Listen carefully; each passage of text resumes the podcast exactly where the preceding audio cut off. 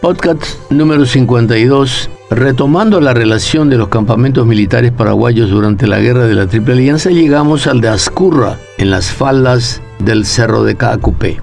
En las primeras horas de la tarde del primero de enero de 1869, Francisco Solano López abandonaba Cerro León para dirigirse a Ascurra, el nuevo campamento ubicado en la base del Cerro de Caacupé, y el 27 de mayo siguiente trasladaría esta sede hasta la cumbre del mismo cerro a un lado del camino hacia dicho pueblo. Sacando provecho de la inesperada tregua que le habían concedido los aliados confortablemente instalados de momento en la capital de la República, el mariscal tuvo tiempo de reunir un nuevo contingente, 13.000 hombres efectivos que demandaban armas con las que ya no se contaban, aun cuando parte del arsenal se había trasladado a Caacupé y el armero norteamericano Henry Thompson trabajaba febrilmente en la fabricación y reparación del armamento disponible. Con la fuerza reunida se cubrieron los pasos de la cordillera desde Altos hasta Valenzuela y se mantenía vigilada la vanguardia hasta Cerro León, donde permanecía una guarnición de 600 hombres. Con el ejército brasileño merodeando sobre las posibles vías de escape que usaría López, este se vio obligado a abandonar Ascurra tan pronto como fuera posible.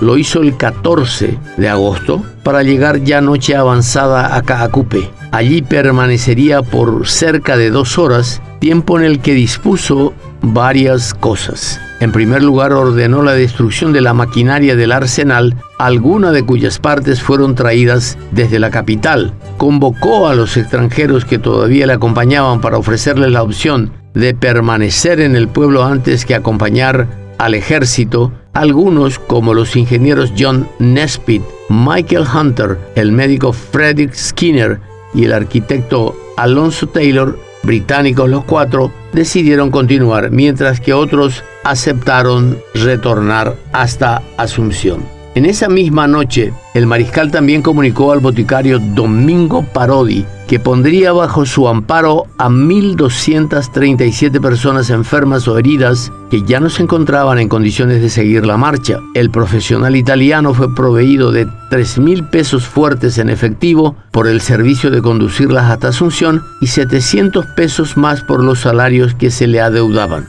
En la ocasión también le fue entregado 40 mil pesos en oro y plata sellada, 100 mil en billetes o papel nacional y 2.137 cueros escogidos para atender a las necesidades de los enfermos. Debe tenerse en cuenta que corría el mes de agosto y probablemente las temperaturas fueron, fueran bajas. Después de estas disposiciones y antes de partir, López fue hasta la iglesia para postrarse y orar durante largos minutos frente a la imagen de la Virgen de Caacupé. Terminadas sus plegarias, se inició la marcha. Al anochecer del día 15 estarían llegando a Caraguataú, pisándole los talones el conde Deu arribaba a Cacupé en la misma fecha. La ciudad abandonada recibió en silencio a la hora comandante de los ejércitos de la Alianza. El arsenal, incendiado por los paraguayos antes de la retirada, todavía se encontraba ardiendo.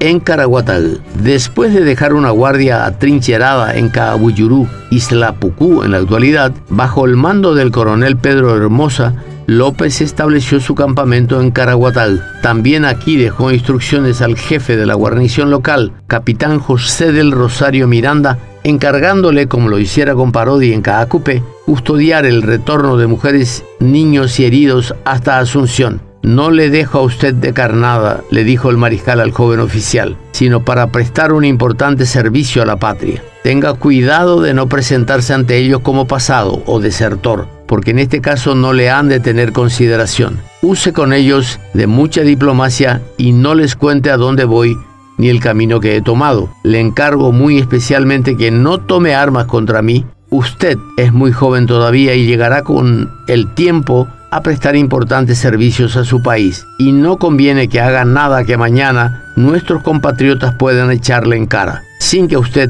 tenga una razón plausible con que disculparse. El 15 de agosto de 1869, Mientras los aliados bendecían la formación de un gobierno provisorio en Asunción, López y su ejército abandonaban Caraguatán en el acto realizado en la capital de la República con pretensiones de pompa y solemnidad. Nada podía disimular la miseria o esconder la tristeza. El Tedeum lo ofició el vicario del ejército argentino padre Sevilla Vázquez y tras el brindis realizado en la antigua Casa de los Gobernadores, hablaron el ministro brasileño José María da Silva Paraños, el plenipotenciario argentino José Roque Pérez y Cirilo Antonio Rivarola. Este había sido seleccionado por el enemigo para integrar junto a Carlos Loizaga y José Díaz de Bedoya el triunvirato, primer gobierno que la civilización, entre comillas, instalaba en el Paraguay, mientras la marcha continúa. Entre tanto, y a menos de 100 kilómetros de Asunción, el mariscal buscaba acampar sobre el río Uabu, en el lugar denominado Paso de la Patria en dirección a Santaní. Para el efecto cruzó el campo de Gazorí para detenerse en una casita de paja que había sobre el camino a la orilla del monte. En ese sitio iba a esperar el resultado de la batalla de los niños que tenía lugar no lejos de allí en ese mismo día 16 de agosto. La marcha continuaría en los días siguientes hasta el mediodía del 19, cuando después de vadear el arroyo Hondo, López fue alcanzado por el general Bernardino Caballero en Valle y acompañado de unos 30 oficiales y una escasa porción de tropa, Caballero le puso al tanto de los pormenores de Acostañú. Otros grupos sobrevivientes irían sumándose más tarde hasta formar un total de 500 reincorporados a la columna. Para entonces, el contingente llegaba a Pindo, Allí se encontraba la estancia San Miguel que había pertenecido al extinto hermano del mariscal Benigno López. En el lugar, oficiales y tropas se abastecerían de abundante hierba de superior calidad almacenada en los depósitos de la espaciosa casa antes de reanudar la marcha. Al día siguiente de finalizada la batalla de Piribebuy, el 17 de agosto, se retiraba de la guerra el contingente oriental de la República Oriental del Uruguay con su conductor al frente general Enrique de Castro. El 21 hacía lo propio la Fuerza Argentina tras su participación en la acción de Potrero Recalde, la que consistió en la intercepción de un convoy de carretas que iba bajo, la escolta del coronel José Ignacio Genes. Un día más tarde, el 22 de agosto, los brasileños resolvían cesar la persecución de la columna de López, optando por ocupar con sus fuerzas los distintos puntos de la República para hacer conocer y acatar la autoridad del gobierno provisorio de Asunción. Rumbo a Santaní. López y su gente tomaban el camino hacia Unión. No se detendrían, sin embargo, en este pueblo para llegar a San Estanislao el día 23. Ese tramo superó a los anteriores en penurias y sufrimientos, de acuerdo al testimonio del general Resquín, pues no hubo pausas para comer ni dormir, abriendo caminos los cañones eran, eran, arrastrados por las mujeres mientras los hombres hacían lo propio con los carruajes. Como consecuencia de estos esfuerzos, muchos niños y mujeres habían perecido en el trayecto.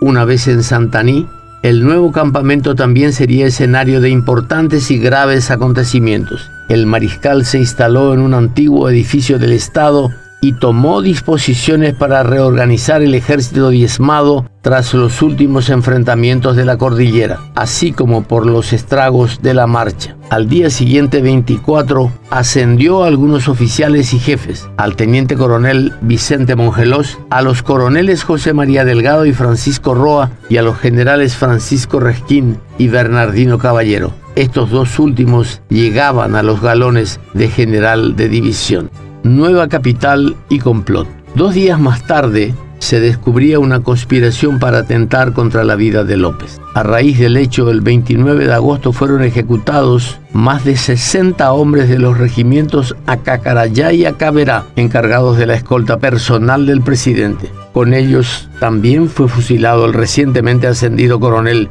José Vicente Mongelos Vasconcelos, comandante de dichos regimientos, por la culpa entre comillas, de no haberse enterado de la intención del alférez Aquino, perteneciente a uno de los regimientos, quien tenía a su cargo la consumación del magnicidio previsto. Después de estos incidentes, el 30 de agosto López suscribía el decreto que designaba a San Isidro del Curuguatú como capital de la República. Posteriormente y tras una larga reunión con sus colaboradores principales, fue a postrarse frente al altar, al altar de la iglesia por largo tiempo. Finalmente dio la orden de abandonar Santaní para dirigirse a la nueva capital, donde ya los esperaba el vicepresidente Domingo Francisco Sánchez.